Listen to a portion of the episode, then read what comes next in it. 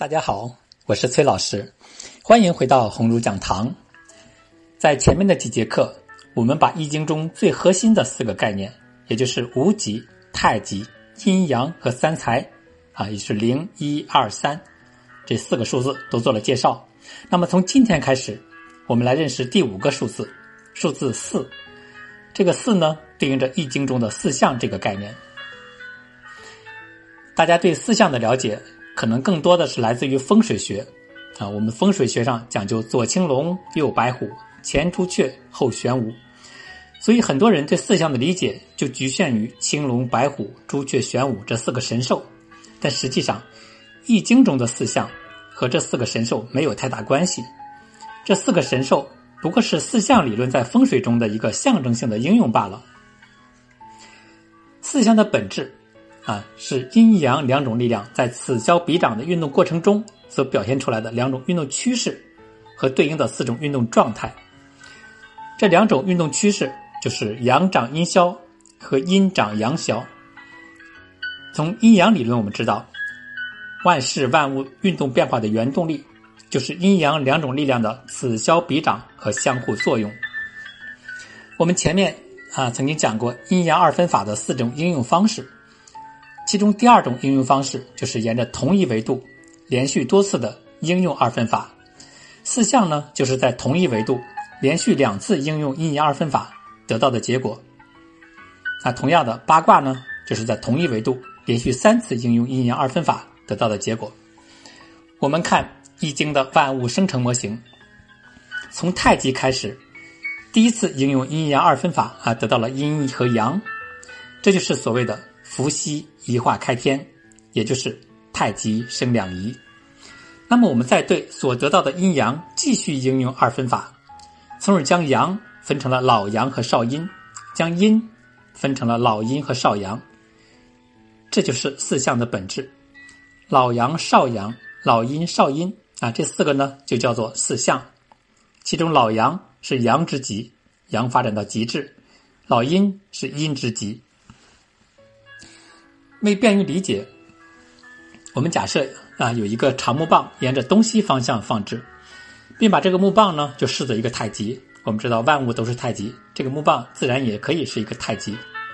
那么我们对这个木棒从中间进行平分，得到两个长度相等的短木棒，也就是东边的短木棒和西边的短木棒，就是得到了一个阴一个阳啊。这是对这个太极对这个木棒。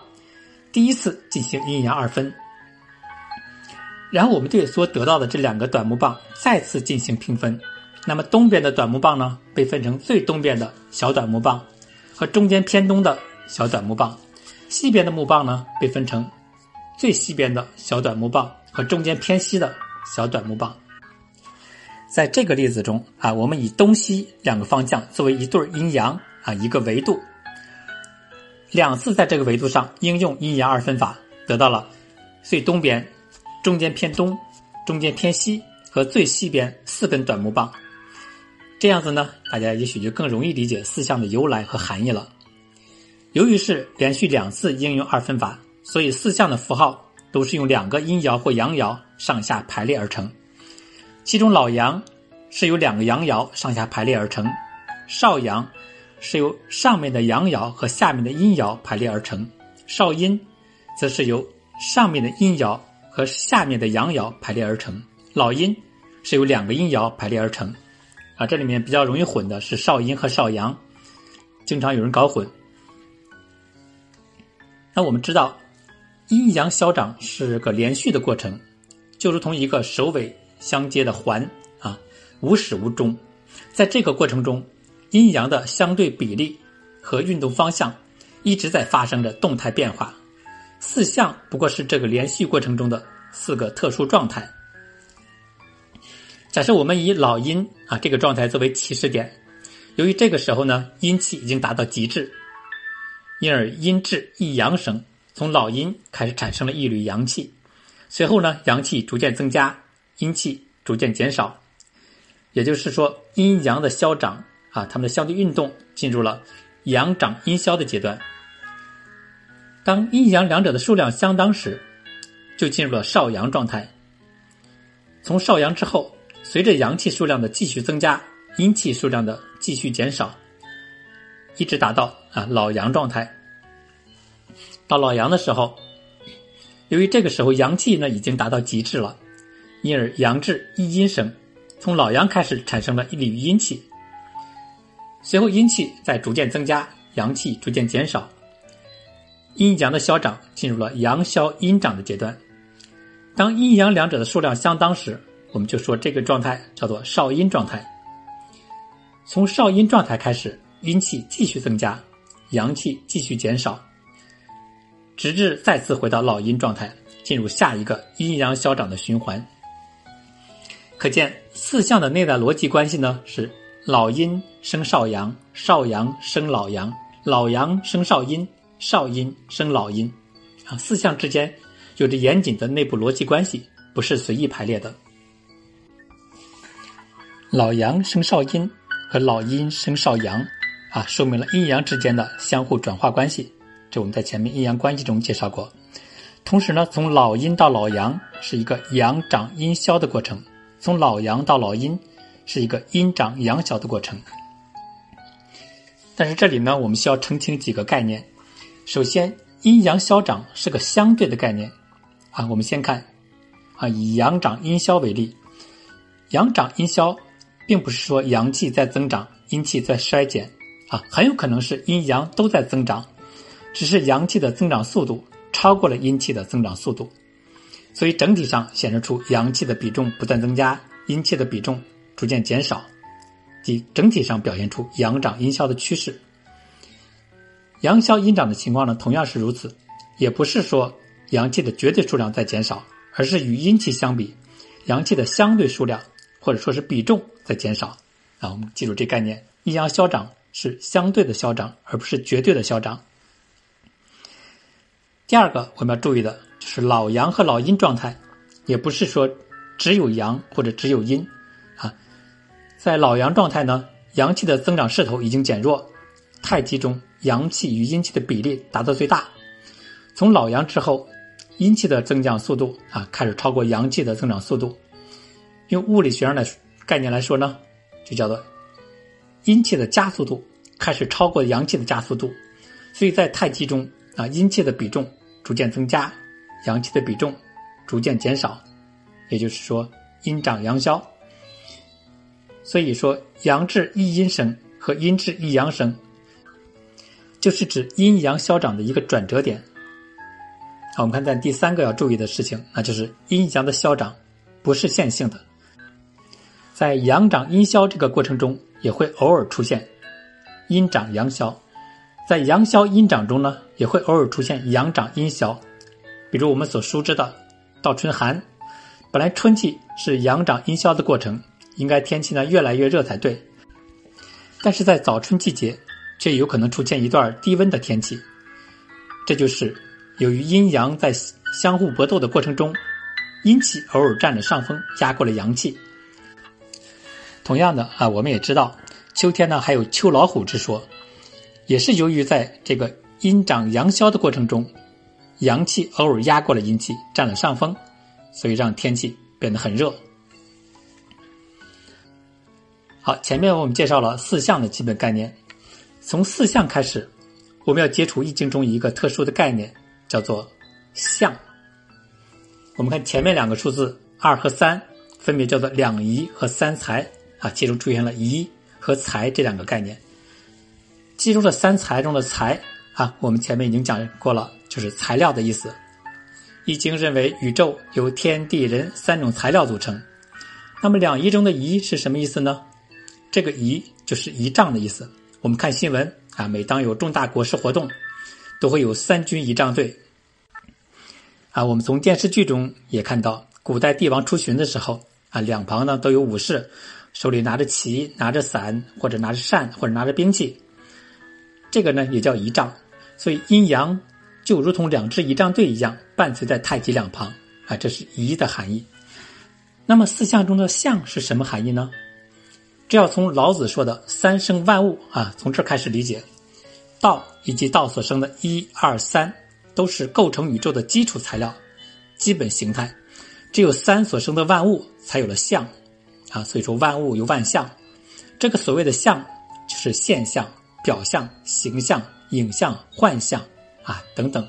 相不仅仅是指我们肉眼所能看见的东西，凡是我们的眼、耳、鼻、舌、身、意这六根可以感知的东西，包括我们借助各种仪器和设备所能感知到的、所能观察到的，都叫做相。相在《易经》中有着非常重要的地位。孔子认为《易经》有四个圣人之道啊，分别是辞、变、象、战，其中象居于非常基础的位置啊。孔子在《系辞传》中说：“亦有圣人之道四言：以言者上其辞，以动者上其变，以治气者上其象，以卜筮者象其占。”啊，第三个就是象。不过目前象在易学中的地位很尴尬。在当今的易学流派中，似乎也只有相术派这一脉啊，尤其是梅花易数流派，还对相有所关注。但他们呢，也不过只是将相作为一个占卜预测的工具来使用，利用相来成卦和解卦。相的哲学价值和它的意义都没有得到高度的重视和深度的挖掘。即便是四象这个概念，在易学中也处于可有可无、无足轻重的地位。除了在风水中略有应用之外，几乎无人关注四象。从本质上来说，我们并不知道宇宙万物是否真实存在。我们所知道的只是宇宙万物的相，或者说，是宇宙万物借助我们的眼、耳、鼻、舌、身、意这六根，在我们头脑中的一个意识投影，是一个虚像。或者更直白的说，像不是物。两者一虚一实，一阴一阳，高度相关，但是并非一体。比如，我们见到了一个苹果，那我们见到的是否是个苹果呢？实际上并不是。我们见到的只是苹果在我们的大脑皮层中啊产生一个印象，一个投影。这个印象是虚幻的，并不是苹果本身。相和物之间的这个关系啊，很抽象，很玄幻。但实际上，几千年前，我们的老祖宗就已经认识到了这一点。八卦的创立，就是伏羲通过对宇宙万物的象进行观测和推理后得到的。孔子在《系辞传》中对伏羲观象设卦的过程啊做了详细的说明。孔子说：“啊，古者抱羲氏之望天下也，阳则观象于天，俯则观法于地，观鸟兽之文与地之宜，近取诸身，远取诸物。”于是始作八卦，以通神明之德，以类万物之情。伏羲所观测到的只是物的象，而不是物本身。伏羲所创立的八卦，它的作用呢，也不过是通神明之德，类万物之情。这里的德是指万物的功能和德性，情是指万物的性质和形态。所以，不论是德还是情。都只是停留在万物的相这个层面，未能接触到物质的本质。而为了明了物质的本源，那我们就必须逆着《易经》的宇宙万物生成模型，从八卦向前去推导，啊，推到三才、两仪、太极，直到太极，我们仍然未能见到物质的本源。我们必须回归无极，在广袤无垠的无极世界中，去探寻物质的本源。但是呢？不管我们见的是相还是物，如果我们想真正的学好易经，相就是绕不过去的一个概念，因为相是物和我们之间的一个传导的关系，我们只有借助相才能认识到物。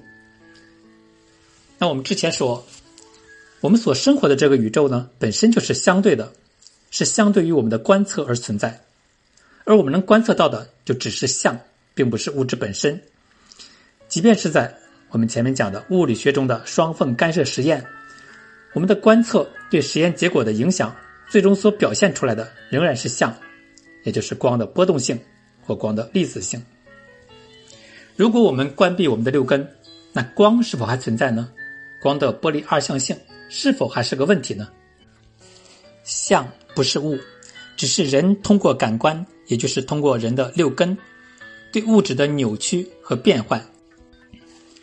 因此，我们所见的这个相，在本质上是幻象，是假象，或者说，只是我们所理解的、所以为的物。相与物之间有着本质的不同。这也是佛教一直坚称四大皆空、五蕴皆空、万法皆空，同时又坚称真空不空的原因。所谓的空，是由于我们的五蕴所感、六根所知的一切，不过是物质在我们的大脑皮层上的一个投影、一个相，是空相，是幻象，所以是空。而所谓的不空，则是由于我们认为物质本身是客观存在着的，我们能够感知，却不能认识它的本质。空的是相，不空的是物质本身。除了佛教的五蕴皆空之外，对物与相的关系有深刻影响的呢，还有儒道两家。道家的老子和儒家的孔子都提出了各自的万物生成模型，并且都在尝试破除宇宙万物的相，将万物重新归于道，归于义。这与佛家的五蕴皆空、去假见真的观念啊很相似，都是要破除虚妄的幻象。见到真实，师道儒三家啊，关于物与相的观点与西方的唯心主义有很大的差异。西方的唯心主义认为是精神创造了物质，物质从属于精神，但师道儒三家认为物质本来就是存在的，人类的精神或者意识并没有创造物质本身，人类只是通过观测在大脑中建立了物质投影和印象。所谓的造物呢？只不过是改变了物质的形态，并没有改变物质本身。《易经》为群经之始，因此儒道两家关于物与相的观点都来自于《易经》。再深究起来，佛家啊所讲的五蕴皆空、去假见真，这个思想呢，主要是大乘佛教的观点，而大乘佛教基本上就是汉传佛教，是佛教的原始教义与中华文化交融的产物。因此，佛家关于物与相的观点，同样也有很大一部分是来自于《易经》思想。所以，《易经》是师道儒三家啊，它的根本，它的本源。好，今天呢，我们就讲到这里，感谢大家的收听，我们明天再见。